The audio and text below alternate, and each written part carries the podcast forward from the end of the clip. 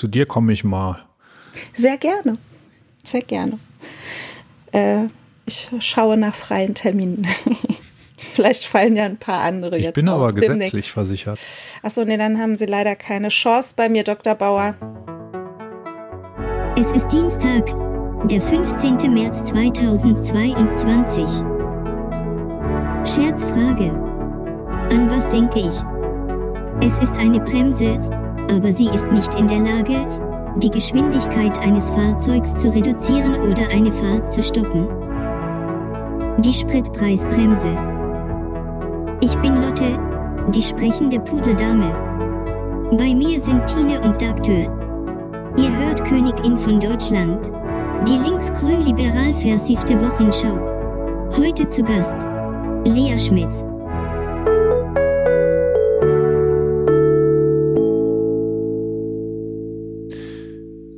Sie verlegt schon mal ihr Ladekabel.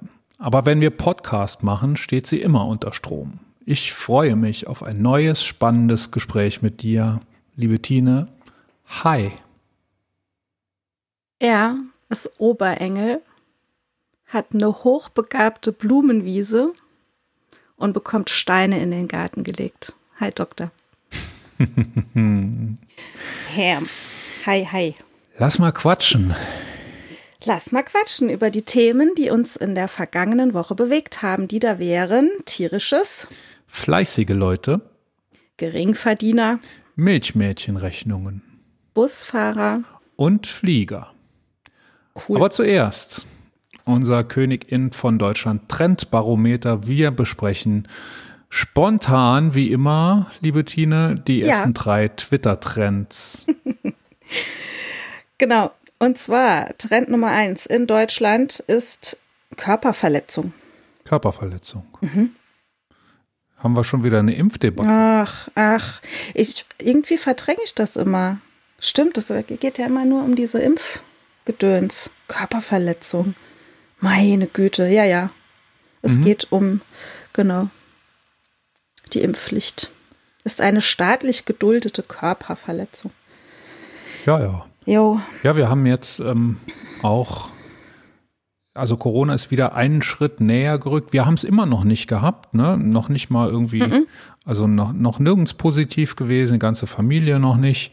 Und Ja, jetzt ist es nicht. aber ähm, in den, äh, wie, wie sage ich das denn jetzt, ohne dass ich das jetzt, ohne dass ich hier Privates so ausbreite, in den In nächsten, in den nächsten Grad der Verwandtschaft, also noch näher, Oh. dann wäre es bei uns. oh krass, So kann man das sagen. oh krass. Nee, also Bei mir aber Ja. auch. Bei mir auch. Also es ist in der direkten Linie, aber nicht in meiner direkten Familie. ja, so kann man es auch sagen. So, Also es ist fast da, ne? Es Und ist es ist da. es ist in einer, in einer Familie, äh, wo die Kinder ungeimpft sind, ne? Es hat ein Kind erwischt, so alt wie Mhm. die Wilma, ungeimpft. shit. Da kann Ach, man shit. natürlich sagen, ja, das hätte ja auch keinen Unterschied gemacht, aber es macht eben einen Unterschied und zwar 60 Prozent Chance, davon zu kommen, Ja. wenn man als Mhm. Ach, Kind geimpft ist. Ach Mist. Dann mal gute Besserung. Wie auch immer. Ich richte es Ja. aus. Gut. Trend Nummer zwei ist Thüringen. Thüringen. Mhm. Ist da schon wieder. In Thüringen gehen wahrscheinlich die Zahlen hoch. Im Saarland gehen auch die Zahlen hoch. Inzidenzrekord. Inzidenzrekord. Ja, ist aber wohl nicht dabei. Also äh, Bayern ist ganz vorne, dann Thüringen momentan wohl. Es ist ja ganz komisch diesmal, ne? Ähm, die fünfte Welle, ne, die noch, Ich also habe wir- Quatsch geredet. Corona ist ja vorbei. Und äh, es ist aber so, dass sonst war es ja immer so, dass zum Beispiel im Norden die Zahlen hoch waren und im Süden Mhm. waren sie noch niedrig. Aber jetzt ist es so ganz bunt gemischt. Ne? Bayern ist hoch, Ja, ja. Mecklenburg-Vorpommern ist hoch, Mecklenburg-Vorpommern ist an Saarland eins. ist hoch. Saarland ist an vier. Aber es ist ziemlich, ziemlich knapp. Ne? Es ist alles so um die 2000, oder? Ja, mhm, genau. Also es ist alles sehr dicht beieinander. Mecklenburg-Vorpommern ist über 2000 und Bayern, Thüringen, Saarland und Sachsen-Anhalt knapp drunter. Genau, dann kommt Baden-Württemberg, Sachsen, Brandenburg, Niedersachsen, Rheinland-Pfalz, Nordrhein-Westfalen, Schleswig-Holstein, Hessen hat noch sehr niedrige Zahlen, ähm, Bremen, Hamburg und Berlin. Ist auch interessant, dass Rheinland-Pfalz so viel niedriger ist als das Saarland. Komisch, ne? Naja, naja, vielleicht zählen die Pelzer langsamer. Kann ja, das also das Zählen. Nein, keine Ahnung. Ich, ich gebe ja nicht mehr viel auf Inzidenz. Ähm, ich habe mir ja, habe ja aufgehört mit diesen mit diesen täglichen Posts, weil ich einfach mhm. nicht dazu gekommen bin. Ne? Und ich mache das ja immer entweder richtig oder gar nicht und mhm. habe das jetzt schweren Herzens gar nicht gemacht. Aber habe mir jetzt wieder ein paar Zahlen angeguckt und ähm, es ist so, dass die Positivrate oder die Positivquote der PCR-Tests jetzt weit über 50 Prozent ist und die Tests werden immer weniger. Mhm. Und das heißt nichts anderes, wie dass kein Mensch sich mehr PCR testen lässt ähm, und dann nur noch, wenn der Verdacht wirklich da ist, dass äh, jemand, also dass, dass ähm, eine Infektion vorliegt. Und also man muss sich das vorstellen, mehr als jeder zweite PCR-Test ist positiv, ne? Mhm. Und es sind, Krass, ja. die Gesamttestzahl ist von zweieinhalb Millionen auf zwei Millionen pro Woche runtergegangen und das ist schon signifikant. Ne? Das heißt, mhm. es sind mehr und mehr Infektionen jetzt auch unentdeckt. Ja. Und trotzdem gehen die Zahlen hoch. Ne? Die gemeldeten mhm. Inzidenzen gehen hoch. Und man muss davon ausgehen, dass die äh, wahre Inzidenz noch wesentlich höher ist. Mhm. Naja, klar. Wäre das die logische Schlussfolgerung auch? Oder? Also nicht trotz, sondern logische Schlussfolgerung vielleicht auch, ne? Ja, natürlich. Keine Ahnung. Ja. Wir sehen ja jetzt auch wieder, dass äh, die, dass die Krankenhauszahlen hochgehen und die mhm. Sterbezahlen mhm. hochgehen und ich mhm. weiß nicht, warum man an dem Lockern immer noch festhält.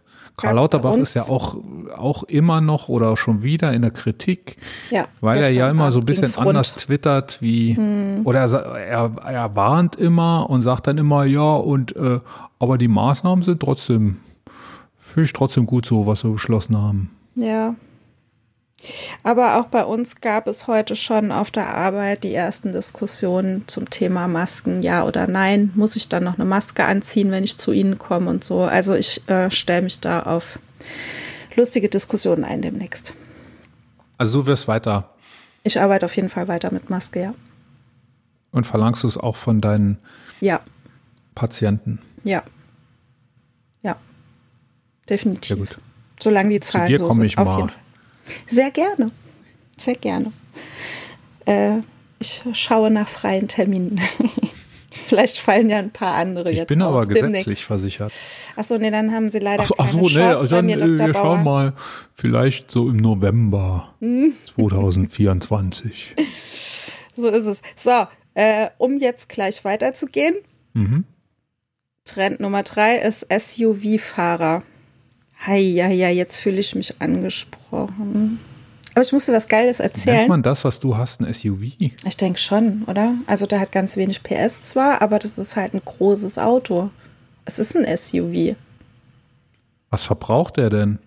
Der verbraucht momentan, ich habe gestern geguckt, 8,2 oh. Liter auf 100 Kilometer. Aber ich erzähle dir jetzt was Geiles. Ich war nämlich am Wochenende. Äh, ich musste zu dem schwedischen Möbelhaus fahren, leider, mhm. äh, nach Kaiserslautern. Und ich bin so benzinsparend gefahren. Ich bin nämlich überall, habe ich einfach nur rollen lassen, wo ich konnte. Also ja, ich habe ja sowieso, ich habe sowieso so ein äh, selbst auf, auferlegtes äh, Tempolimit äh, von, 100, von 130, aber ich habe es jetzt nochmal gedrosselt auf 100. Und es war sehr da spannend. sparst du, ich habe äh, eben noch getwittert, äh, weil ich es heute Morgen recherchiert habe, da mhm. sparst du ungefähr genauso viel, wie du durch die Tobias Hansche Spritpreis ist es so? Sprit, das ist ein sehr schweres Wort. Spritpreisbremse sparen würdest. Kannst du eine Abkürzung einfallen? Ich glaube, da habe ich auf unserem Zettel äh, noch was gelesen. Ja, ähm, du 50 ähm, Cent pro Liter. Ja, sind 25 Prozent ungefähr. Und mhm. Wenn du auf der Autobahn 100 fährst anstatt 130, verbrauchst du auch ungefähr 25 Prozent weniger. Mhm. Ich fahre auch im Ort jetzt 30, beziehungsweise wenn ich tatsächlich keine Hausbesuche fahren muss, fahre ich auch mit Fahrrad. Das habe ich mir jetzt vorgenommen. Wolltest du ja auch schon länger, ne? Ja, wollte ich schon länger umsteigen. Oh, dann kam der Winter.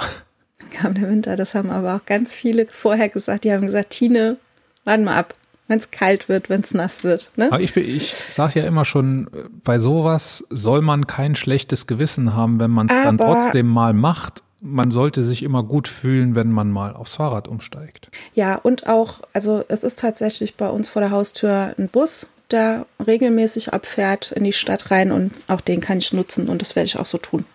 Ja. Ja. Genau. Abgemacht. Abgemacht. Ich werde nachfragen. Kannst du. Kannst du. Das waren die. nee, kannst du echt machen. Ich ja, ja mache ich auch. Mach Gar ich kein auch. Ding auch. Also für, Ja.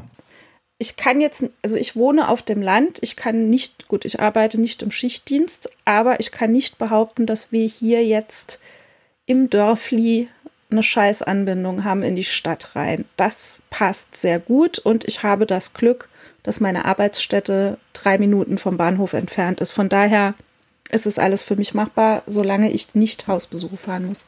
Wenn es drei Minuten mit Bus sind, sind es anderthalb Minuten mit Fahrrad. Nein, drei Minuten ähm, vom Bahnhof zur Praxis. Ach so. Ach Das so. meine ich, zu Fuß. Ja, genau. Und mit dem Bus sind es, keine Ahnung, Viertelstunde oder so. Von hier bis an den Bahnhof. Mit dem Fahrrad, keine Ahnung, je nachdem, wie ich fahre, bin ich in, auch in einer Viertelstunde mit dem Fahrrad an der Praxis. Querfeld ein. Ja. Stell ich ja, mir gerade vor. Danke. Danke für das Kopfkino. äh, Trend Nummer vier wäre übrigens Schnitzel. Nee, vier machen wir aber nicht. Nee, gut. Das waren die Schnitzel, warum. Schnitzel? Kein, jetzt willst du es doch wissen heute. Ich will es auch wissen. Weil das auch CO2 einspart wahrscheinlich, ne? Hey, heute ist Schnitzeltag wohl. Bäh. Bäh. Wo? Bei, bei, bei VW in der Kantine? Bäh. Das ist ekelhaft. Äh. I. Ekelhafte Schnitzelbilder. Keine Ahnung. Find nix. Es ist Schnieblotag. Isst du Schnitzel? Nein, ich esse, bin ja, essen ja fleischfrei. Ein Tofu-Schnitzel vielleicht mal. Äh. Unser Nee. gemeinsamer Freund Dirk, Ja. liebe Grüße, Liebe hat Grüße, äh, heute ein neues Wort vorgeschlagen. Wahrscheinlich Mhm. hat er das schon öfter vorgeschlagen, aber heute hat es mir vorgeschlagen und äh, ich möchte an dieser Stelle für dieses Wort werben.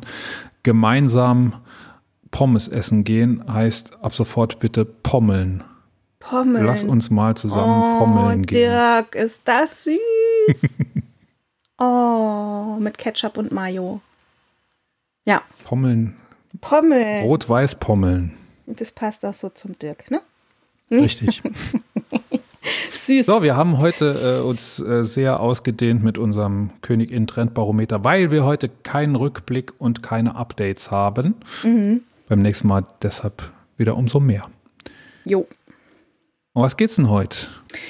Heute haben wir uns überlegt, dass wir auch mal so ein bisschen die Lage der lieben Tiere und Haustiere ähm, in der Ukraine beleuchten und haben dafür die liebe Lea Schmitz vom Tierschutzbund, vom Deutschen Tierschutzbund auf ein Interview eingeladen. Und Lea ist heute hier. Liebe Lea, ganz herzlich willkommen bei uns zur Königin von Deutschland, zum Königin von Deutschland Podcast. Stell dich doch mal bitte gerade ganz kurz vor. Wer bist du Ja. und was machst du? Ja, hi, ich bin Lea, Lea Schmitz. Ähm, Ich arbeite beim Deutschen Tierschutzbund äh, in der Pressestelle, also bin die Pressesprecherin, vertrete den Verband sozusagen nach außen in die Öffentlichkeit und berichte so, was bei uns gerade passiert, welche Themen uns bewegen. Mhm. Ich bin ja, oder wir sind ja auf dich zugekommen ähm, wegen der Lage in der Ukraine und Tierschutz bezüglich Ukraine und Krieg. Wie ist da jetzt momentan so die Lage? Was kannst du so grob ähm, jetzt schon mal so sagen?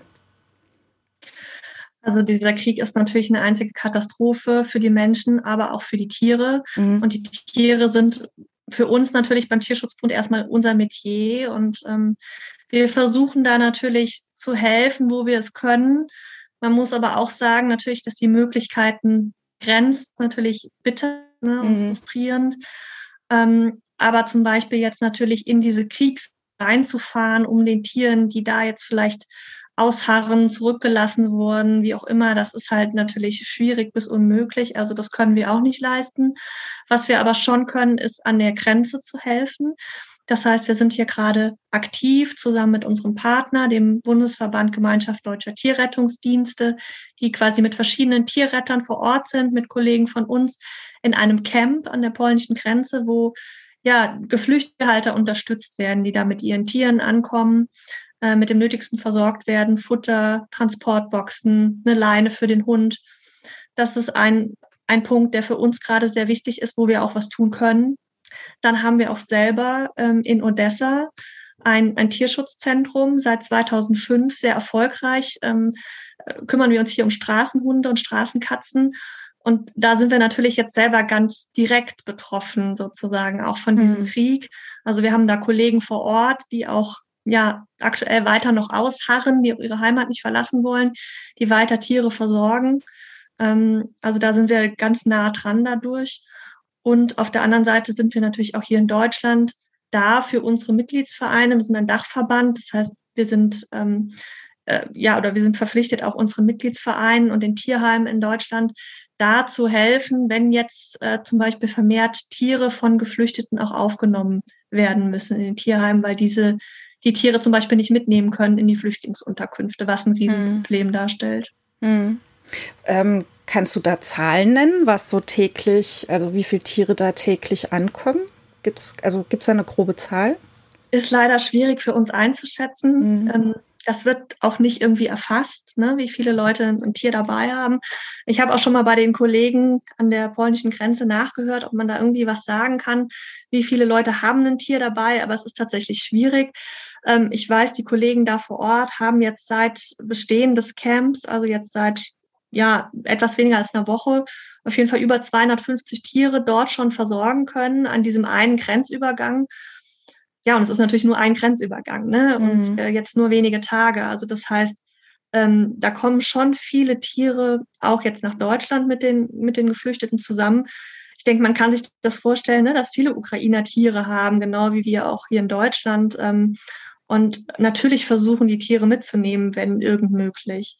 Mhm. Das meiste sind halt Katzen, aber auch kleinere Hunde, vereinzelt mhm. auch größere Hunde. Habe aber auch schon gehört von einer Hamsterfamilie, die mitgebracht wurde und einer Schildkröte. Also, ne, klar, die, die Menschen dort haben auch alles, alles querbeet, ne, was mhm. die dann versuchen irgendwie mitzunehmen.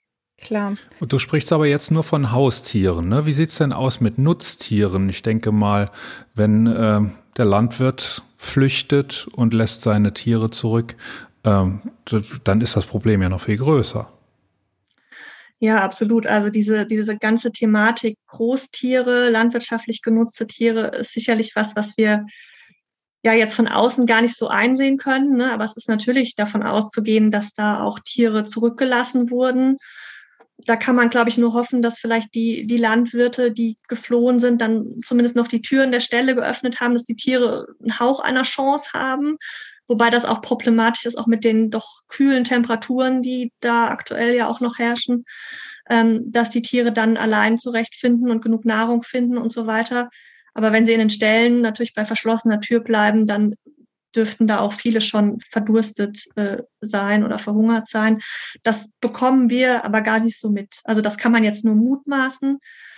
Ähm, ich denke auch immer, vielleicht sind doch viele landwirtschaftliche Betriebe eher in, in ländlichen Regionen, die vielleicht nicht so immens jetzt betroffen sind von den Bombardements, dass da vielleicht doch auch einige noch ausharren und bei ihren Tieren bleiben. Aber darüber haben wir keine Informationen, was da wirklich konkret im Land vor sich geht. Also ich habe schon mitbekommen, auch über Social Media von einer Frau, die ihre Pferde äh, quasi hat laufen lassen, sehr schweren Herzens, weil sie gesagt hat, sie, sie flieht jetzt und die Tiere kann sie halt nicht mitnehmen.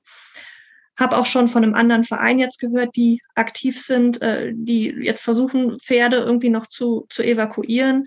Aber es ist ganz, ganz schwierig, ne? Gerade mit diesen Großtieren. Klar, die kann man sich jetzt nicht einfach unter den Arm klemmen und mitnehmen. Also das geht dann wirklich nur, nur mit den Haustieren. Also es ist ein Riesendrama. Und ähm, es ist klar, wir werden da nicht allen Tieren helfen können. Das wird keiner, genau wie man den Menschen nicht allen helfen kann. Und ähm, ja, es ist halt schwierig, damit auch irgendwie umzugehen. Ne? Ich glaube, alle tun so das Möglichste, aber die Möglichkeiten sind doch einfach begrenzt. Hm. Wie ist denn so der Ablauf? Also wenn die Leute jetzt darüber kommen mit ihren Tieren, wie ist da, es gibt da einen standardisierten Ablauf, wie das dann vonstatten geht? Also müssen diese Tiere beispielsweise auch in eine Quarantäne oder so irgendwas? Es ist ja zum Glück so, dass die Nachbarländer ähm, und auch Deutschland ähm, die Einreise mit Tier vereinfacht haben. Mhm. Also normalerweise, wenn jetzt kein Krieg wäre, ähm, wäre es so, dass du wirklich Papiere brauchst für dein Tier. Das heißt, du musst nachweisen, das Tier ist gegen Tollwut geimpft. Du brauchst dann ne, Unterlagen vom mhm. Tierarzt. Das Tier muss mit einem Mikrochip gekennzeichnet sein. Und ähm, ja, all das wurde zum Glück aufgehoben jetzt in dieser Extremsituation, damit die Leute einfach raus können, auch mit Tier und da jetzt nicht, ne, ja, wegen ihres Tieres vielleicht äh, zurückbleiben oder das Tier aussetzen oder zurücklassen. Also das ist ein Riesenglück, dass das mhm. ermöglicht wurde. Das ist äh, schon mal das Erste, also dass die Leute wirklich ohne Probleme, äh, auch ohne Papiere mit ihrem Hund, ihrer Katze über die Grenze dürfen. Mhm. Ähm, dann ist es so natürlich in, in Deutschland dann zum Beispiel angekommen, ähm, dass äh, ja natürlich eine Unterkunft gebraucht wird. Das ist, glaube ich, dann schon eine große Herausforderung, wenn man ein Tier hat. In die Flüchtlingsunterkünfte dürfen die Tiere halt eigentlich nicht mit. Also ich habe noch von keinem gehört, wo das offiziell erlaubt wäre. Mhm. Das heißt, ähm, diese Leute müssen entweder ihr Tier dann abgeben, in ein Tierheim beispielsweise, äh, oder sie müssen halt schauen, ob sie privat unterkommen und ihr Tier dort mitnehmen können. Ne? Deshalb ist natürlich, glaube ich, auch wichtig, gerade dieses Engagement von Menschen in Deutschland, die sagen, ich nehme Leute auf und die auch dann im besten Fall, wo auch immer sie sich registrieren lassen, mit angeben, ne, dass Tiere auch willkommen sind. Also ich glaube, da ist der Bedarf natürlich sehr groß. Ähm, und wie das dann mit der, mit der Tollwut-Quarantäne gehandhabt wird, das ist sehr verschieden. Ähm, da gibt es keine einheitliche Vorgehensweise. Also das heißt, jedes Veterinäramt vor Ort entscheidet eventuell anders. Äh, also die haben da auch einen Spielraum. Und da kommt es natürlich darauf an, wie streng die das handhaben. Mhm. Eigentlich muss ein Tier, ähm, auch wenn es gegen Tollwut geimpft ist, nachweislich erstmal in eine Quarantäne ähm, von drei Monaten ähm, um einfach sicher zu gehen, dass das nicht eingeschleppt wird, weil die Ukraine ist ein nicht gelistetes Drittland. Das wird zum Glück äh, unseres Wissens nach nicht so streng gehandhabt, aber es wird natürlich geschaut, liegt eine Impfung vor, gibt es irgendeinen Nachweis? Ist das nicht der Fall? Kann man ähm, den Antikörpertiter bestimmen lassen, um zu gucken, ne, liegen Antikörper vor gegen Tollwut? Ähm, wenn klar ist, das Tier wurde gar nicht geimpft gegen eine Tollwutimpfung, wird das natürlich nachgeholt. Äh, und dann wird aber eigentlich zumindest schon eine Quarantäne angeordnet. Also in welchen Fällen eine Quarantäne angeordnet wird, ist halt sehr verschieden. Ähm, aber man kann davon ausgehen, auf jeden Fall, wenn das Tier nicht geimpft wird, muss es dann in Quarantäne. Und wofür wir gerade aber sehr appellieren und was auch schon häufig so gehandhabt ist, ist, dass quasi eine häusliche Quarantäne ermöglicht wird. Also man muss sich das so vorstellen, normalerweise bedeutet Quarantäne wirklich, das Tier wird komplett abgeschottet ähm, in irgendeinen Zwinger, in irgendeine Box äh, darf nicht zu anderen Tieren, darf keinen Kontakt zu Menschen haben. Also man geht nur kurz rein, um zu füttern, um sauber zu machen. Das findet dann normalerweise im Tierheim statt. Und das ist natürlich gerade überhaupt nicht leistbar. Also diese ganzen Tiere können da jetzt ja nicht Wochen, Monate lang in Quarantäne in irgendwelchen Tierheimen sitzen. Deshalb wird jetzt schon oft die häusliche Quarantäne ermöglicht. Das bedeutet, das Tier darf bei seinem Besitzer bleiben, zum Beispiel wenn der privat untergekommen ist. Aber ich muss natürlich versuchen, dass das oder ja möglichst versuchen, dass das Tier keinen großen Kontakt zu Menschen hat. Also mhm. vielleicht nur zu mir selber als Besitzer, aber halt nicht zu vielen anderen Menschen und keinen Kontakt zu Tieren. Ähm, und das erleichtert das Ganze natürlich enorm. Letzten Endes aber hängt es immer von den Veterinären vor Ort ab. Also da gibt es auch quasi die, ähm, die Aussage, also dass Geflüchtete, die hier ankommen, ähm, sich erstmal an das Veterinäramt wenden sollen, wenn sie ein Tier dabei haben, um sich schlau zu machen, welche Vorgaben gelten, um was muss ich mich kümmern. Also das ist natürlich eine Hürde, eine Herausforderung. Ähm, ich sage immer, ich glaube, viele Menschen in Deutschland wüssten schon nicht, wie sie das äh, nächstgelegene Veterinäramt finden. Ähm, und für jemanden, der da gerade irgendwie ne, so eine Flucht hinter sich hat und ähm, hier sicherlich auch erstmal vor anderen Herausforderungen steht, ist, ist das natürlich eine Hürde. Ne? Also hm. deshalb vielleicht gibt es im besten Fall Menschen, die dann unterstützen bei solchen Behördenangelegenheiten. Oder man kann natürlich auch Rat beim örtlichen Tierarzt suchen, wie das vor Ort einfach gehandhabt wird. Ne? Also das ist einfach sehr, sehr verschieden. Es gibt da nicht die eine, die eine Vorgabe, die alle erfüllen müssen. ist ein mhm. bisschen kompliziert leider. Ja. Was, was sind so die Herausforderungen jetzt für euch als ähm, Tierschutzbund? Die größte Herausforderung? Also eine Riesenherausforderung, mit der wir aktuell quasi auch noch kämpfen, ist unser eigenes Tierschutzzentrum. Mhm. Ähm, das in Odessa. Sind, genau, in Odessa. Mhm. Also es sind noch Tiere vor Ort und ähm, wir stehen da eben auch täglich in Kontakt mit den mit den Tierpflegern, den Mitarbeitern, die noch vor Ort die Stellung halten und überlegen natürlich irgendwie von Tag zu Tag, von Stunde zu Stunde, was kann man tun, was kann man machen, mhm. äh, wie, wie geht's weiter mit Evakuierungsmöglichkeiten. Also da sind wir dran, aber das ist halt schon eine riesen Herausforderung, weil klar, es ist irgendwie ein Kriegsgebiet, wo man die Tiere da durchbringen muss. Und ähm, Tierschutztransporte fallen auch aktuell noch unter die sogenannten gewerblichen Transporte. Also da habe ich eben nicht diese vereinfachte mhm. Ausfuhr wie bei den Privattieren, sondern ich brauche dann eben schon die ganzen Papiere. Ähm, also da hängt schon eine ganze, ganze Menge dran einfach. Und äh, ja, wie werden die Tiere dann weiter untergebracht? Also das ist gerade was, wo wir sehr akut eben dran sind, das umzusetzen und anzugehen. Hm. Ähm, und dann ist es natürlich ja die, die, ähm, die Herausforderung an der Grenze, wie es da weitergeht. Also wir wollen da weiter aktiv bleiben, zusammen mit, den, mit dem Bundesverband der Tierretter. Aber müssen natürlich auch schauen. Ne? Also die Lage spitzt sich ja auch jetzt in der Westukraine zunehmend zu, äh, in Richtung Grenze zu Polen. Ähm, wie lange das da dann auch noch sicher ist, ne? dass man da ich sage jetzt mal, guten Gewissens äh, auch noch Helfer hinschicken kann. Hm. Aber es wäre halt dringend nötig. Ne? Also es kommen ja nach wie vor da viele Menschen an und vielleicht werden es jetzt sogar mehr, wo die Westukraine auch noch betroffen ist von Bombardements. Und deshalb wäre die Hilfe da notwendig. Und wir hoffen natürlich, dass wir möglichst lange da noch äh, stehen bleiben können und den Ankommenden irgendwie unter die Arme greifen können. Hm. Ich habe jetzt auch auf eurer Homepage gelesen, dass ähm, die Tierpfleger vor Ort, also die in Odessa sind, dass die die Tiere teilweise jetzt auch mit zu sich nach Hause nehmen, um sie dort weiter zu pflegen oder zu betreuen. Wie lange denkst du, wird das noch möglich sein? Mhm. Also das ähm, hatte auch damit zu tun, dass es für die Tierpfleger zunehmend schwieriger wurde, in das Zentrum zu kommen. Mhm. Ähm, das war auch gerade dann so in den, in den ersten Tagen, also da waren ja noch die Straßen verstopft, ne? Und alle sind irgendwie versucht, da rauszukommen oder standen, was weiß ich, noch an der Tankstelle oder haben noch versucht, irgendwo ne, sich irgendwelche Sachen zu besorgen dann für die Flucht.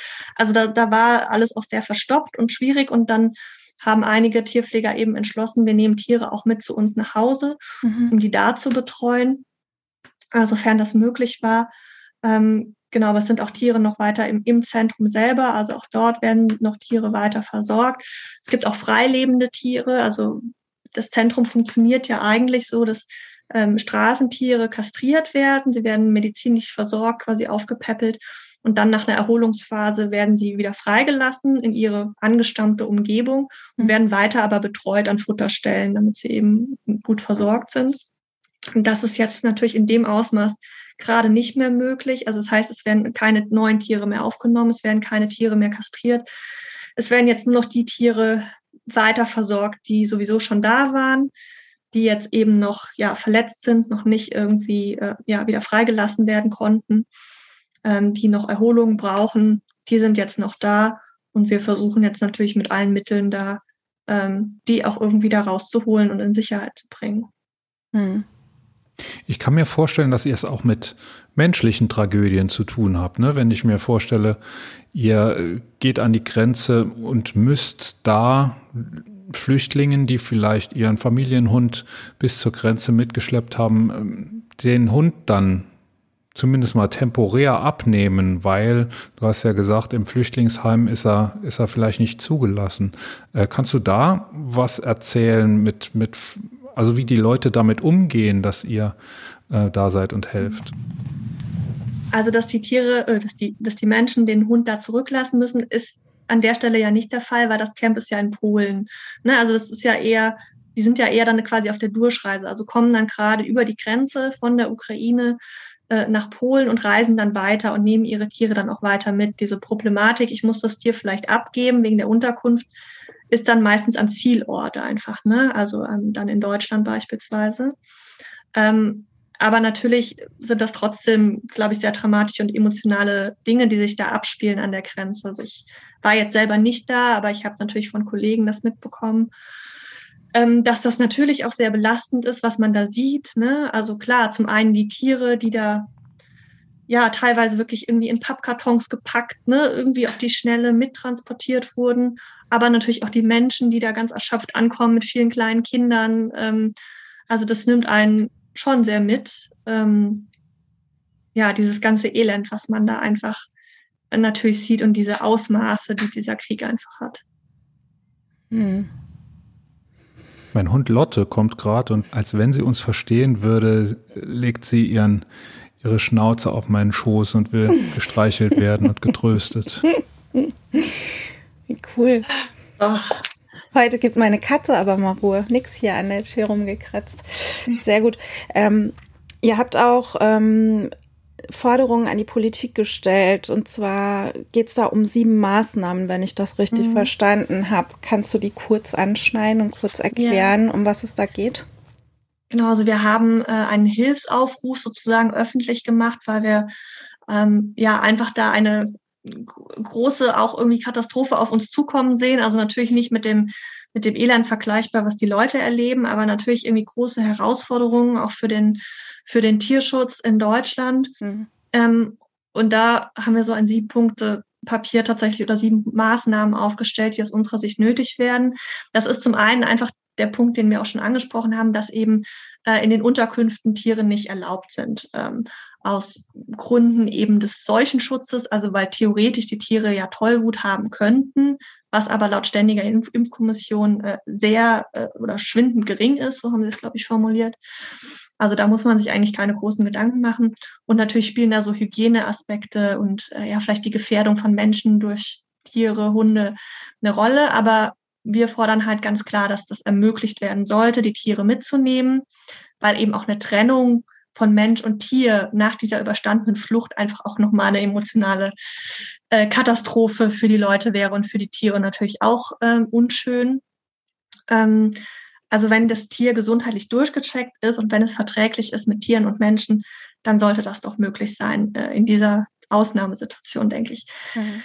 Das andere ist die äh, private häusliche Quarantäne, dass das eben flächendeckend ermöglicht wird. Also wenn das Tier in Quarantäne muss, dass es eben dann zu Hause trotzdem bleiben darf, dass es nicht irgendwo in ein Tierheim oder sonst wohin abgeschoben wird. Dann geht es um natürlich Kosten. Also auf die Tierheime kommen ja auch dann hohe Kosten zu, wenn sie Tiere aufnehmen von geflüchteten oder vielleicht auch geretteten Tieren aus der Ukraine. Ähm, dazu muss man wissen, dass die Tierheime halt finanziell sowieso immer schon recht schlecht dastehen. Ähm, die Corona-Krise auch, mhm. auch, ja viele Tiere genau. in die Tierheime gebracht hat, die unüberlegt gekauft wurden. Ja. Also da ist man halt schon am Rand der Kapazitäten. Und wenn jetzt nochmal so ein Schwung an Tieren dazukommt oder die Veterinärämter einfach sagen, ja, die Tiere kommen jetzt einfach in die Tierheime, Punkt basta und seht mal zu, wie er klarkommt, mhm. das geht natürlich nicht. Also da muss auch die Kostenerstattung geregelt werden, ne? dass die Tierheime da nicht die Kosten aus eigener Tasche, aus Spendengeldern zahlen müssen. Mhm. Dasselbe gilt auch für Kosten, die für Tierarztrechnungen dann anfallen, wenn dann geimpft, gechippt wird und so weiter. Ja. Dann, ähm, sorry, dann braucht es aus unserer Sicht eben auch zusätzliche Quarantäneplätze. Also wenn die Quarantäne dann doch eben nötig wird, da müssen die Veterinärämter auch für sorgen, und dann haben wir natürlich ein riesen Tierschutzproblem auch in den Grenzregionen. Ähm, es wurden leider natürlich auch Tiere zurückgelassen oder ausgesetzt ähm, in den Grenzbereichen, die ähm, ja dann irgendwann versorgt oder da rausgeholt werden sollten, sofern möglich. Und auch da braucht es natürlich Geld, um solche Rettungseinsätze zu finanzieren. Da fordern wir also einen Sonderhilfstopf auch von der EU, damit auch diesen Tieren geholfen werden kann. Und ähm, wichtig wäre halt auch noch, dass ähm, nicht nur die private Ausfuhr von Tieren aus der Ukraine zum Beispiel nach Deutschland erleichtert wird, sondern auch Tierschutztiere. Also das heißt, wenn so ein Zentrum wie unseres oder ein Tierheim evakuiert werden muss und da werden dann halt mehr als fünf Hunde oder Katzen ähm, ausgefahren, dass das eben auch erleichtert wird. Also dass ich diesen ganzen bürokratischen Papierkram äh, da ne, umgehen kann, den ich normalerweise brauche dass das einfach erleichtert wird, damit diese Tiere auch schnell evakuiert werden können. Hm. Läuft das denn jetzt momentan noch? Also, dass wirklich ähm, Hunde noch vermittelt werden, die vielleicht vorher schon irgendwie in so einem Programm drin waren, wo eine deutsche Familie gesagt hat, ich möchte einen Hund aus der Ukraine retten. Läuft das momentan noch? Dass da ich glaube nicht. Tiere nee, überführt also, werden? Ja. Ich glaube, das ist ne, aktuell nicht möglich. Also mhm. es geht dann wirklich eher um ähm, um Evakuierungen oder ja. dass, wenn man jetzt in der Grenzregion, zum Beispiel, wenn es da heißt, hier, da ne, treiben sich einige Hunde mhm. rum oder Katzen und dann gibt es dann Tierschützer oder Helfer, die diese Tiere einsammeln und dann über die Grenze bringen. Und sobald es mehr als fünf sind, ist es eben kein privater Transport mehr, sondern ein gewerblicher mhm. Tierschutztransport. Mhm. Und dann muss ich wirklich alle Papiere und, und Impfnachweise und dabei haben. Tiere müssen gechippt sein und so weiter. Mhm. Also das, ja, es wird dann einfach noch mal schwieriger und ähm, ja. das sollte eben auch einfach erleichtert werden in dieser Situation. Also wir sind dankbar für diese Ausnahmeregelung für die private Ausfuhr mhm. oder Einfuhr, je nachdem, wie man sieht. Aber ähm, genau auch für größere Mengen an Tieren, die dann von Tierschützern irgendwie rausgebracht werden, weil sie dann vielleicht über die Grenze zu Rumänien irgendwie in Sicherheit äh, gebracht werden sollen, dass einem da jetzt nicht noch unnötig diese bürokratischen Hürden in den im Weg stehen. Ne? Also das ist ja mhm. unter normalen Bedingungen ist das natürlich alles sehr, sehr sinnvoll, ähm, auch unter Gesichtspunkten eben von Seuchenschutz, Tollwut etc. Aber in dieser Situation gerade ist wirklich dann ja Not am Mann, sag ich mal. Und dann ist wichtig, dass die Tiere erstmal rauskommen. Und dann können sie eben ja auch in diesem Nachbarland zum Beispiel dann in Quarantäne ähm, bevor sie dann zum Beispiel vermittelt werden oder weiter nach Deutschland reisen. Mhm. Wie kann man euch dann unterstützen? Also wie kann jeder Einzelne den Tierschutzbund unterstützen, jetzt genau gerade in dieser Sache? Wir haben einen Spendenaufruf ähm, gestartet. Mhm. Das äh, findet man auch auf unserer Webseite www.tierschutzbund.de ähm, weil gerade einfach äh, finanzielle Hilfe am, am nötigsten ist. Also wir können dann einfach auch ganz gezielt schauen, wo gerade Geld gebraucht wird oder wo wir was mit dem Geld machen können. Ähm, sei es eben ja für unser Tierschutzzentrum in Odessa, um das weiter quasi aufrechtzuerhalten, beziehungsweise eben auch zu evakuieren, wenn möglich, ähm, um an der Grenze eben aktive Hilfe zu leisten, da zu besorgen, was nötig ist ähm, um das Camp da zu finanzieren, aber auch für die Tierheime jetzt in Deutschland da zu sein, also wenn die Tiere aufnehmen, dass man da einfach auch finanziell unterstützen kann. Also das ist einfach auch eine unserer Kernaufgaben als Dachverband, dass wir den, den Tierheimen unter die Arme greifen, wenn die allein nicht weiterkommen. Also sowohl finanziell, aber auch, dass wir politisch eben versuchen, da Verbesserungen äh, zu erkämpfen. Ähm, ja, also das sind so die, die Punkte, wo, wo Geld einfach benötigt wird und wir gucken können, was wird gebraucht. Mhm. Viele Menschen fragen natürlich auch immer nach Sachspenden, also Tierfutter, ähm, ja, Boxen und so weiter. Ähm, das ist gut gemeint, aber es ist halt ein bisschen schwieriger, weil vielleicht dann das gerade in dem Moment nicht gebraucht wird. Ja, also dann sage ich immer, bekommen wir viel Futter gespendet, aber eigentlich brauchen wir gerade Boxen, weil Futter genug da ist. Deshalb ist eigentlich so die, die Geldspende ähm, ja immer die, die beste, sag ich mal, wenn man dann wirklich gucken kann, wo, wo wird es jetzt gebraucht, was machen wir damit, dann ist man einfach etwas flexibler. Mhm. Und ja, wir sind natürlich sehr dankbar ne, für jeden, der, der da helfen will, der uns unterstützen will, ähm, damit wir da einfach unser Möglichstes tun können in dem Bereich. Mhm. Ich habe noch eine Frage. Du hast es eben schon angesprochen ähm, mit den Tierheimen, die ja doch relativ überlastet sind, größtenteils auch noch aus Corona-Zeiten. Ähm, denkst du, dass diese Sache zu wuppen ist oder arbeitet ihr da auch international zusammen, also europaweit zusammen mit anderen Ländern, die, also dass man dann sagt, okay, man kann auch dahin vermitteln? Also wir sind natürlich äh, erstmal Dachverband in Deutschland. Wir haben mhm. natürlich auch internationale Partner, aber man wird erstmal schauen, ob wir das hier quasi lösen können. Natürlich sind auch Tierheime untereinander vernetzt, können sich mhm. gegenseitig aushelfen. Wenn ein Tierheim voll ist, dann kann es auch mal Tiere an ein Partnertierheim in Deutschland abgeben. Das wird wahrscheinlich eine Zeit lang zu stemmen sein, solange es nur vereinzelte Tiere sind, die aufgenommen werden. Aber wenn jetzt in den kommenden Tagen und Wochen wirklich viele Ukrainer hier ankommen ähm, und Tiere dabei haben und die nicht mit in die Unterkunft oder wo auch immer ne, sie dann äh, ja unterkommen, ob, ob in einer kommunalen Unterkunft oder privat, wenn die Tiere nicht mit dürfen und im Tierheim landen, dann wird es kaum zu stemmen sein. Mhm. Ähm, insbesondere wenn dann noch diese Quarantänepflicht dazukommt und das nicht in der häuslichen Umgebung ermöglicht wird, dann wird es wirklich, also es wird nicht zu stemmen sein. Ne? Ich habe auch schon von Tierheimen gehört, die gesagt haben, also diese Quarantäne, das können wir gar nicht leisten. Mhm. So viele Plätze haben wir gar nicht. Quarantäneplätze sind sowieso in Tierheimen sehr rar gesät, sag ich mal. Ja. Ähm, und äh, ja, deshalb versuchen wir da so ein bisschen anzusetzen, auch eben auf dieser politischen Ebene, mhm. ne, dass wir gar nicht an diesen Punkt kommen, dass wir irgendwie vor einem Kollaps stehen in den Tierheimen, sondern dass eben schon frühzeitig andere Möglichkeiten geschaffen werden, dass die Tiere gar nicht erst alle in, den, in die Tierheime müssen.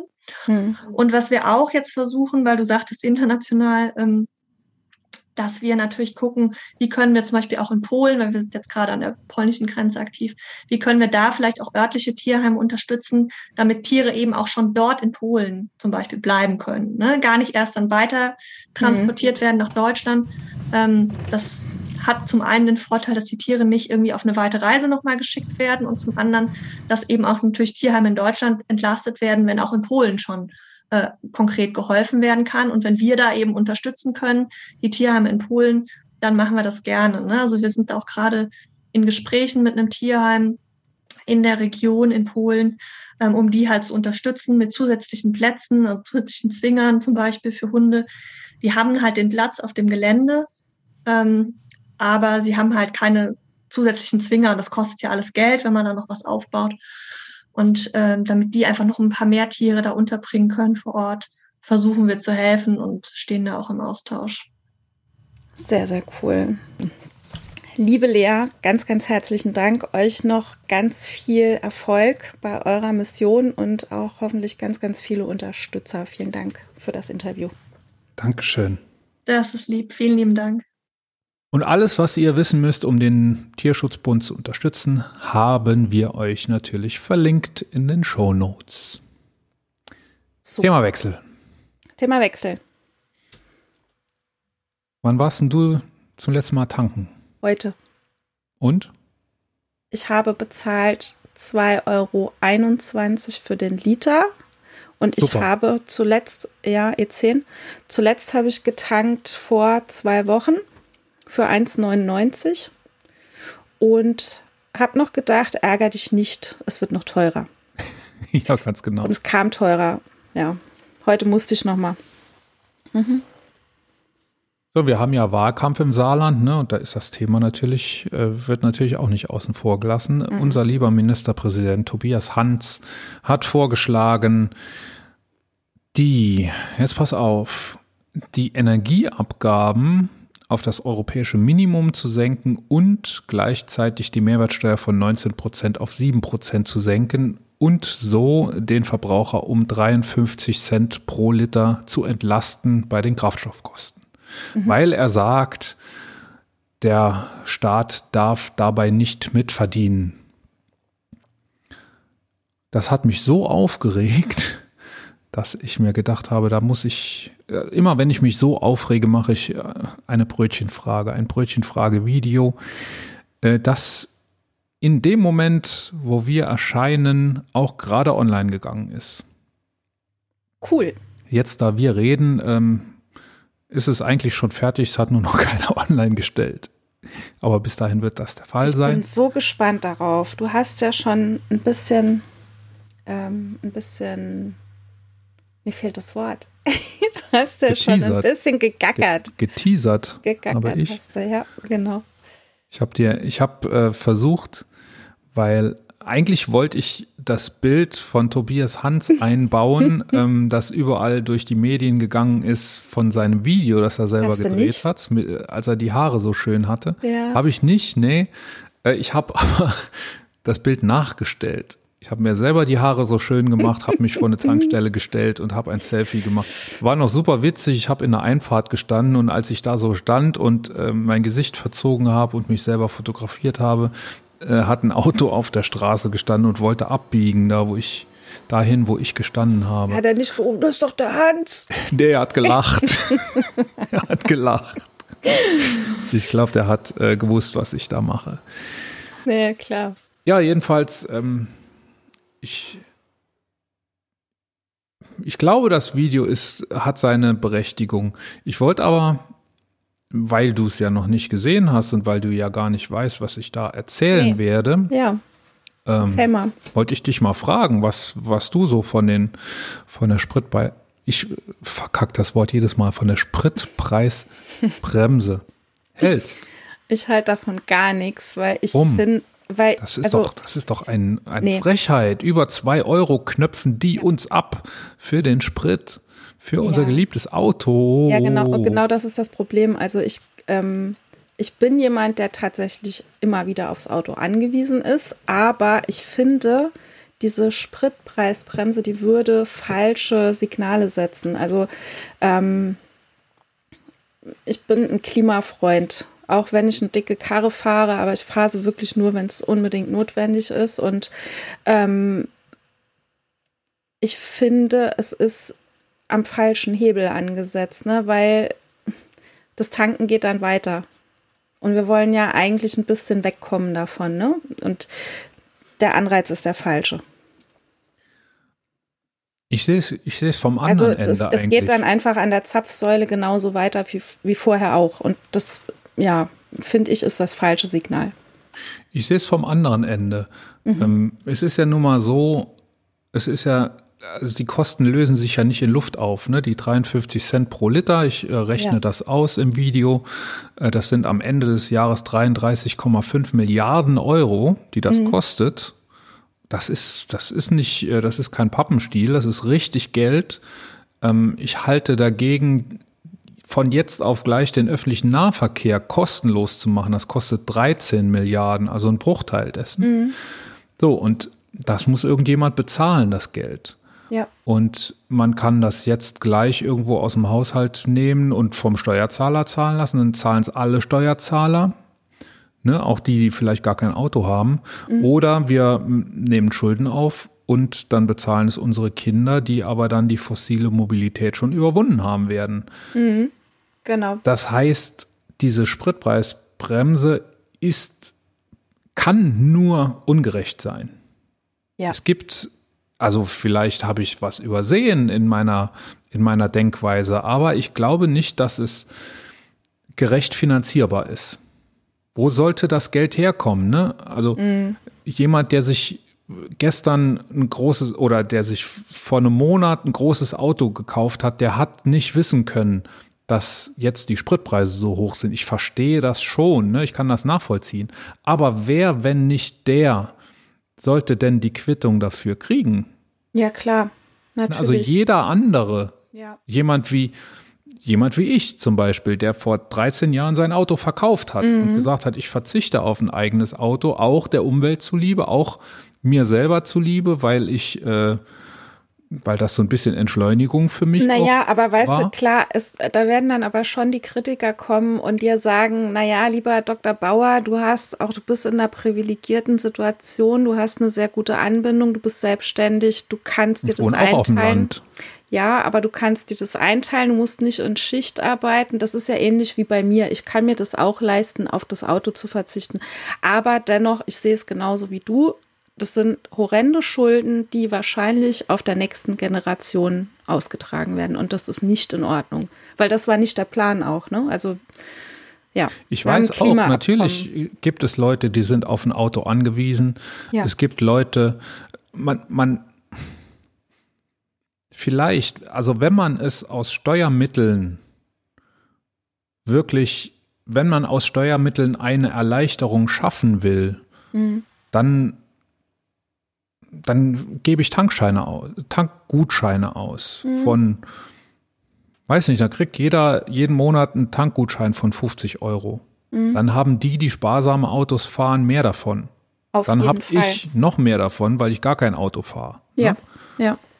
So, aber wenn du sowas machst, dann ist das ja ein, ein Nullsummenspiel. Also was bringt das dann? Ne? Mhm. Absolut. Ich krieg 50 Euro und auf der anderen Seite muss ich 50 Euro bezahlen an, an Steuergeld. Ja. Also Und Egal- die egal in ist welche die Richtung. falsche. egal Das- Mhm. in welche Richtung ich da denke. Ja, also die Signalwirkung wäre ja dann wäre ja dann besser, wenn du jedem pauschal denselben Ja, ja, Betrag gibst zum Tanken, ne, dann haben die Leute mehr davon, deren Auto nicht so viel braucht und Mhm. die Leute, die so einen Spritfresser fahren, ähm, bei denen verpufft das. Hm. Und die werden sich aber hinterher weiter beschweren. Ja, Dann ja. hast, du, hast du noch nicht mal den politischen Effekt erzielt. Mhm. So, und das Schlimme aber jetzt ist, äh, dass nicht nur Tobias Hans ähm, davon erzählt, sondern dass auch, ich will immer sagen, Tobias Lindner. die sind irgendwie, So werden die, werden die gerade, äh, Werden eins. die verschmelzen so in mir, Tobias Hans und wie heißt der Lindner mit Vornamen nochmal? Du weißt, wen ich meine. Joachim. Ja. Wie genau. heißt der? Lindner. Christian heißt er. Ach, natürlich heißt der Christian. Natürlich heißt Wie er einfach. So, ähm, der fordert jetzt auch schon als Bundesfinanzminister, äh, fordert jetzt auch schon eine Erleichterung von Ja. 20 Cent, glaube ich. Ist auch bezeichnet, dass der Lindner weniger will. Ne? Der Lindner, der immer sagt, oh, staatliche Regulierung, wir sind FDP, das liegt nicht in unseren Genen, dass wir. Aber jetzt, ne, wenn das Autofahren teuer wird, dann Ja. ist das, dann geht das plötzlich doch mit den FDP-Genen zusammen. Ja, und äh, was mich am meisten erschreckt hat, der Habeck. Der Habeck sagt sogar, dass äh, die, der Vorschlag von Lindner mit den 20 Cent pro Litern, dass das äh, nicht weit genug geht, dass das noch mehr sein müsste. Allerdings müsste man gucken, wie man das irgendwie verträglich gestaltet.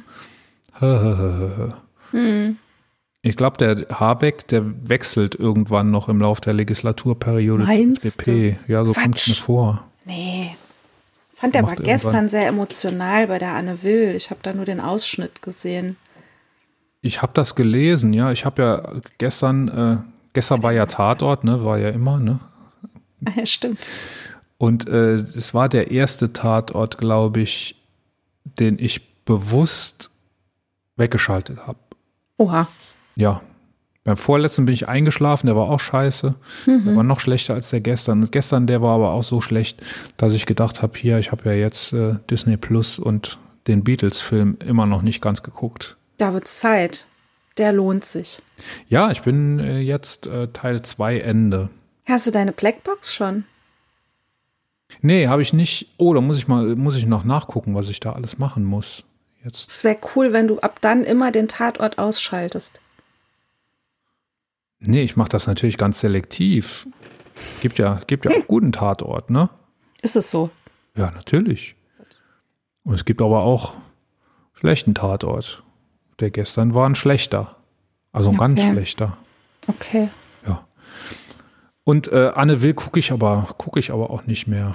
Ich habe nur auf Twitter ähm, einen Ausschnitt von, von dem Habeck gesehen. Ähm, und ich fand, er kam sehr verzweifelt rüber. Ja. Ja, da soll er seinen Job machen. Hm. Hm. Dann soll er das machen, was Politiker dann immer machen, die Schuld den anderen in die Schuhe schieben. Also was, was ähm, ich fand den, um es jetzt ganz ehrlich zu sagen, den Ansatz vom Lindner, dass man natürlich sich selbst dieses, ähm, so wie du oder wie ich das ja auch machen, ähm, diese ähm, Geschwindigkeitsregulierung, nennt man das so? Was habe ich heute für Tempolimit, Wortfindungs sagt man Tempolimit, auch genau, oft. selbst man auferlegte Immer Tempolimit. öfter. Ja. Genau. Ähm, natürlich war das ein Vorschlag vom Lindner, den ich begrüße, aber wieso setzt man das nicht einfach um? Also warum nicht 30, äh, 100, keine Ahnung, oder 30, 80, 100? Hat das der Lindner vorgeschlagen? Der hat gesagt, man muss das ja nicht einführen, aber ich habe das irgendwo gelesen. Aber das kann ja jeder selbst vernünftigerweise für sich so umsetzen. Natürlich kann Also das jeder ist für wieder die Selbstbestimmung, wie jetzt hier ab dem 20. Ja, März genau. mit den, mit den Masken. Das ist was, wo ich sage, das wäre doch schon mal, das haben wir aber auch schon am Anfang gesagt, als wir diese Klimafolge gemacht haben. Das ist doch das Einfachste, oder? Es ist doch wirklich das Einfachste, ein Tempolimit einzuführen. ja, aber ist es nicht so, die Leute, die das machen, Ja. Machen die das nicht schon? Sowieso. Ja, die, die das machen wollen, schon, aber alle anderen eben nicht. Also, weißt du, wie viele Ja, Leute und mir alle im anderen machen die das, stehen? wenn der Lindner sagt, dass sie es machen könnten. ja, dann stehen sie mir nicht mehr im Kofferraum, wenn ich mit 30 durch den Ort fahre. Nee, das machen sie erst äh, nicht mehr, wenn nebendran ein Blitzer steht, Ja. der bei 31 auslöst. Ja. Ey, und das ist so Und so ein lange machen gechilltes die es Fahren. trotzdem. Das ist so ein gechilltes Fahren. Für mich. Für die, die hinten dran sind, nicht. Aber äh, kannst also, du kannst du das? Kannst du kann das langsam fahren, ja. obwohl jemand hinten ja. dran drängelt? Ja, das kann ich sehr gut. Entspannt? Mhm. Das kann ich, nicht. Ich gebe ja auch, also ich gebe ja auch ab und zu so Online-Meditationen und dann denke ich immer, das ist ja nichts anderes. Machst das immer beim Autofahren? Mach das beim Autofahren und denke mir, ich gebe dem Hintermann was Gutes mit auf den Weg, dass der ein bisschen chillt. Das sieht der, der muss aber, glaube ich, nicht so. Ist mir egal. Heute hatte ich so einen ganz fetten Audi hinter mir und der ist sogar mit Abstand dann irgendwann gefahren. Und dann habe ich gedacht, gut, Mission erfüllt. Bis ans Ortsende. Und dann hast du. Dann hat er Gas gegeben. Die ich bin dann abgebogen. Lassen. Nee, ich bin dann abgebogen, aber der hat dann Gas gegeben. Ja, weißt du, das ist was, wo ich sage, ähm, das ist so einfach umzusetzen. Das wäre, ist, das mit Kosten, ja klar, okay, natürlich ist das mit Kosten verbunden, weil du musst sämtliche Schilder irgendwie abändern oder bin ich da zu naiv denkend?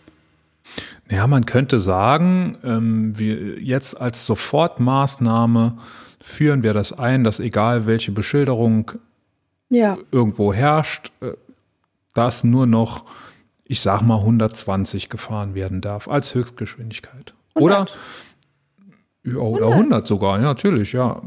Das wird natürlich, je weiter runter es geht, umso schwieriger umzusetzen. Hm. 30 innerorts wird schon sau viel ausmachen. Ich glaube auch an CO2-Ausstoß. Ja, natürlich. Ähm,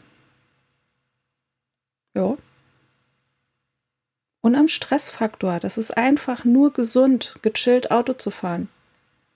Ja, die Leute haben ja dann alle Angst, sie kämen so spät an. Aber ja, das ist das ja auch Quatsch. Kann das man kann ja, ja jedem nur mal empfehlen, das einfach mal auszuprobieren, ja. ne? Weil ähm, wenn du auf der Autobahn 130 fährst, ne? Mhm.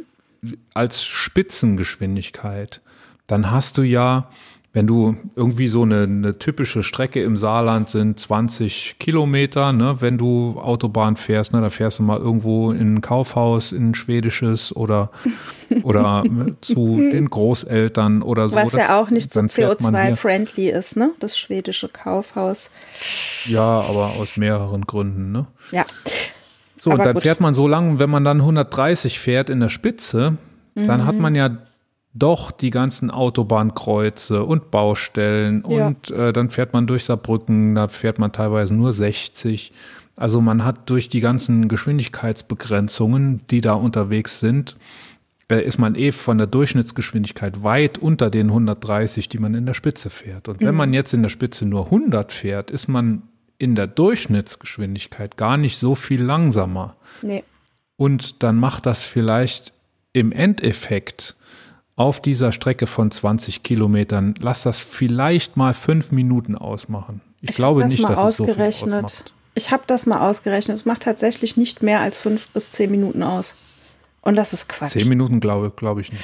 Also je nachdem, also je nachdem, wie, die, wie hoch die Geschwindigkeit ist im Verhältnis. Aber es macht nicht viel aus. Das ist tatsächlich so. Ja. Mhm. Ja. Und, und man kommt einfach viel gechillter an. Ne? Ich bin ja ein, äh, bin ja so ein Tempomatfahrer. Ne? Mhm. Wenn, wenn wir hier sonntags unseren Familienbesuch machen bei Großeltern, äh, Autobahn, mhm. Tempomat, ich stelle sogar immer noch auf unter 100. Ich habe da ja immer Angst. Auf 90 stelle ich den sogar immer nur. Mhm. Und dann fährt der uns da locker zur Oma. Ist doch schön. Ich habe immer ein bisschen Angst Gut. vor Tempomat. Warum? Ich habe immer Angst, dass der dann nicht mehr ausgeht, wenn ich mal in der 50er-Zone bin. Weißt du? Dass ich dann mhm. irgendwie durch die Gegend fliege. Ähm, deswegen, ich, nee, davor habe ich Angst. Ja, der schaltet sich nicht. ja ab, wenn du eine Bremse betätigst. Ist das so? Kann man darauf so. vertrauen? Ja. ja. Hm. Nee, nee, nee, nee, nee. Ich habe lieber selbst die Kontrolle über die Geschwindigkeit. Das gebe ich nicht gerne ab. Deswegen bin ich auch ein ganz beschissener Mitfahrer, Beifahrer. Das kann ich mir sehr gut vorstellen. Ja. Ja, so ist das. Hm. Ja. So, äh, wenn du mir versprichst, dass du äh, morgen der erste Daumen hoch bist beim neuen Brötchen-Video, dann können wir dieses Thema an dieser Stelle abhaken. Nee, ich will vorher noch ganz, ganz, ganz genau in zwei Sätzen deine Meinung dazu hören zu der Hansschen Spritpreisbremse. So Hanschen Spritpreisbremse. Sehr schön hast du das gesagt. Äh, Sage ich dir, sie ist erstens teuer, Mhm. 33,5 Milliarden Euro im Jahr. Mhm. Mit denen kann man sehr, sehr viel Gutes machen. Und sie ist zweitens ungerecht. Und Gut. deshalb lehne ich sie ab. Ich lehne jegliche Form von Spritpreisbremse ab, weil sie immer nur teuer und ungerecht sein kann. Ja. Ich, ich weiß, dass Sprit sehr teuer geworden ist und ich weiß, dass es, dass man da nicht damit rechnen konnte, aber es gibt nun mal keine vernünftigere Methode, als dass diejenigen das zahlen müssen, die sich gerade einen Spritfresser angeschafft haben So oder sich ich. schon länger einen Spritfresser. Und dann kann man ja der Politik die Schuld geben, ähm, die das zugelassen hat. Ähm, kann, kann man machen oder kann man lassen. Auf alle Fälle, was man sofort machen kann, ist langsamer fahren. So ist es. Also ich gehöre ja zu diesen Spritfresser, Fahrer, Fahrern. Ne? Ich habe mir da, als ich das also Auto unser, gekauft habe, keine Gedanken die gemacht. Hälfte von dem, was du. Ja, ich habe mir damals tatsächlich, gebe ich ganz ehrlich zu, überhaupt keine Gedanken gemacht. Ich habe gedacht, ich brauche ein großes Auto, in das drei Kinder passen und das noch ein Hund reinpasst. Und da ich keinen Van fahren wollte, weil ich damit keinen Parkplatz finde, habe ich mich für so ein SUV entschieden, der, wie gesagt, 8, Komma irgendwas Liter frisst. Aber auch mit diesem Auto kann man wohl sehr gemütlich fahren. Ja, Ja, und natürlich. ich, also klar, ne, also wie gesagt, ich werde auch auf Bus und Fahrrad umsteigen. Warum denn nicht? So oft das möglich ist. Und wir hatten ja schon, ich habe ja den, den Beweis schon mal erbracht, dass das auch wunderbar funktioniert mit drei Kindern und auch mit Einkäufen, wenn man sich da ein bisschen organisiert. Natürlich im Winter war es jetzt echt scheiße. Gebe ich zu, habe ich schleifen lassen. Aber es ist möglich. Ja, genau. Und es wäre auch möglich, wenn man schon so viel Geld in die Hand nehmen will, den ÖPNV gratis Ja. zu machen. Natürlich können auch nicht alle fahren. Natürlich sind viele Leute weiterhin auf ein Auto angewiesen. Hm. Aber diesen Leuten Geld zu schenken und vor allem den Leuten mit den dicken Autos mehr Geld zu schenken als Ja. den Leuten mit den kleinen Autos, Ja. das ist Das der ist falsche Unding. Weg. Das Oh. ist auch sehr sozial ungerecht. Ja, Fertig. so ist es. Jetzt haben wir die ganze Zeit nur ganz negative Sachen äh, von uns gegeben und Ja. wir wollen für einen kleinen Lichtblick sorgen. Unser König von Deutschland der Woche ist nämlich Busfahrer Matthias. Cool. Jetzt wird jeder fragen, wer ist ein Busfahrer Matthias? Busfahrer Matthias hat Ralf Rute eine äh, Fan-E-Mail geschrieben. Und Ralf Rute hat diese Fan-E-Mail bei Twitter veröffentlicht. Heute. Kurz, das war sogar kurz vor, kurz bevor wir aufgezeichnet haben. Heute am Montag also. Wahrscheinlich bis wir rauskommen, hat äh, dieser Tweet äh, 50.000 Likes oder so. Ich möchte gerne, ich will gar nicht viel außenrum erzählen, wer jetzt Busfahrer Matthias ist. Ich will einfach bitte diese Mail vorlesen dürfen. Mach du das. Sie hat zwar so eine Seite, ne, ungefähr, aber ich, so viel Zeit muss sein und hinterher geht es uns allen besser. Lieber Ralf Rute, ich bin Busfahrer und fahre den ganzen Tag durch Hamburg, quer durch alle Stadtteile. Irgendwann kam ich auf die Idee, ein Plüschtier vor mein Lenkrad zu stellen, damit die Kinder sich freuen. Ich fing also an zu überlegen, was für ein Plüschtier, Plüschtier dafür in Frage kommt. Nach einiger Zeit fiel mir auf meinem Sofa Sting auf. Besser gesagt, er lachte mich an. Ich habe ihn aus einer der Fanboxen, die hatte ich auf deiner Live-Tour 2019 in der Hamburger Markthalle gekauft. Seitdem saß er dort unschuldig auf meinem Sofa. Aber seit diesem Tag vor einigen Monaten sitzt er auf Arbeit vor mir und grinst, in Klammern mit mir, die Menschen in Hamburg an. Und wie er das macht. Ich erlebe es täglich, dass die Leute lachen, wenn sie ihn sehen. Kinder zeigen aufgeregt ihren Eltern, Großeltern und Freunden, was sie gerade in meinem Bus entdeckt haben. Aber auch viele Erwachsene machen sich und ihre Begleitung gegenseitig auf den lachenden Fisch aufmerksam. Manch einer vergisst dabei fast das Einsteigen in den Bus. Immer wieder sprechen mich meine Fahrgäste auch auf Sting an oder sie erkennen mich oder sie erkennen mich durch ihn wieder.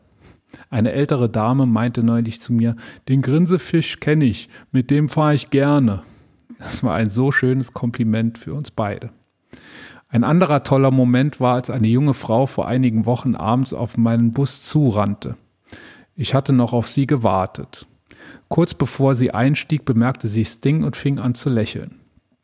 Auch ich lächelte sie an, und als sie dann zu mir sagte, ich wurde heute zweimal angelächelt, einmal von ihrem Fisch und einmal von Ihnen, danke dafür, war mein Grinsen wohl ausnahmsweise breiter als das von Sting. Ein anderes Mal musste ich an einer engeren Stelle einem Fahrrad eine ganze Weile hinterherfahren. Vorne trat Mama in die Pedale, auf dem Kindersitz hinter ihr drehte sich der Sohn immer wieder zu mir um und lachte und klatschte in die Hände beim Anblick von Sting. Erst an einer Ampel konnte sich auch Mama endlich umdrehen und verschwand, warum der Lütte, äh, und verstand, warum der Lütte hinter ihr so fröhlich am Rumzappeln war. Sting hatte bei beiden für viel Freude gesorgt. Selbst einige Arbeitskollegen haben mich schon auf ihn angesprochen und große Komplimente gemacht. Selbst wenn ich hinter Kollegen herfahre, erkennen sie Sting und wissen direkt, wer da hinter ihnen ist und freuen sich, Sting und mich mal wieder zu sehen oder grüßen mich auch einfach nur über Funk. Sting ist mir in meinem Arbeitsalltag ein treuer Begleiter geworden und schon fast so etwas wie meine Visitenkarte. Was all diese Menschen dabei gemeinsam haben. Sie haben alle ein großes Grinsen im Gesicht. Sie lachen, ihre Blicke hellen sich auf, werden sanfter, fröhlicher. Sting macht all diese Menschen für einen kleinen Moment glücklich und fröhlich. Diese gute Laune, die er bzw. du durch ihn auslöst, machen mir und den Menschen den Tag schöner. In der heutigen Zeit sind diese kleinen glückseligen Momente so wichtig und wertvoll, dass ich dir einfach nur Danke sagen möchte. Schließlich gäbe es Schließlich gäbe es sie ohne dich so nicht. Danke für jedes Lächeln, das Ding auslöst. Danke für jedes Lachen und jeden Blick, der sich aufhält und entspannt. Danke. Danke und nochmal Danke. Alles erdenklich Gute und herzliche Grüße. Matthias. Oh, ist das schön. Unser, yes. oh. ähm, unser König von Deutschland.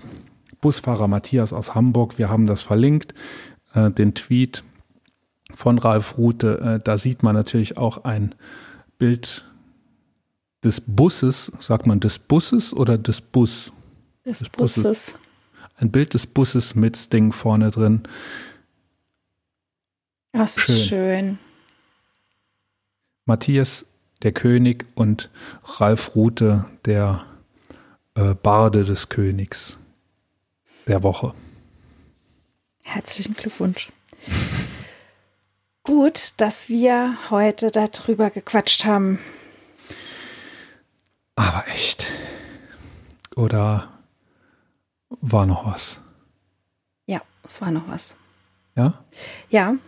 Und zwar ist vor gar nicht langer Zeit, also vor ein paar Tagen, ein 80-jähriger Brandenburger Kunstflieger in die Lüfte gestiegen, um eine Friedenstaube in den Himmel zu fliegen.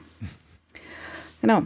Der hat schon ganz oft solche Formationen geflogen und ähm, bei seinem Er war aber nicht der, der den, der den Pimmel in den Ozean mal gemalt hat. das habe ich jetzt nicht nachge nachgeforscht. Aber er hat vor ein paar Tagen ähm, in zwei Stunden und 26 Minuten eine riesige Friedenstaube in der Region so um Brandenburg in den Himmel geflogen. Und das ist nur aufgefallen, weil ein paar Leute diese Flugradar-Apps genutzt haben. Denen ist das aufgefallen. Da kann man dann immer so Flugrouten beobachten von Fliegern. Und ja, da ist das dann aufgefallen, dass da eine Friedenstaube in den Himmel geflogen wurde. Sehr, sehr schön.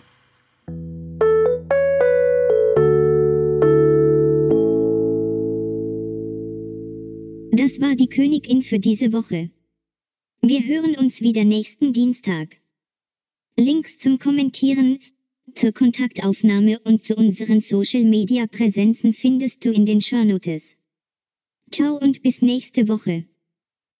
Wir sagen Danke fürs Zuhören. Wenn wir euch gefallen haben, abonniert uns jetzt gleich und empfehlt uns dann sofort weiter. Und wenn wir euch ganz besonders gut gefallen haben, freuen wir uns dann noch über eine gute Bewertung auf eurer Lieblings-Podcast-Plattform, denn das hilft uns sichtbarer zu werden. Vielen lieben Dank und ciao bis nächste Woche.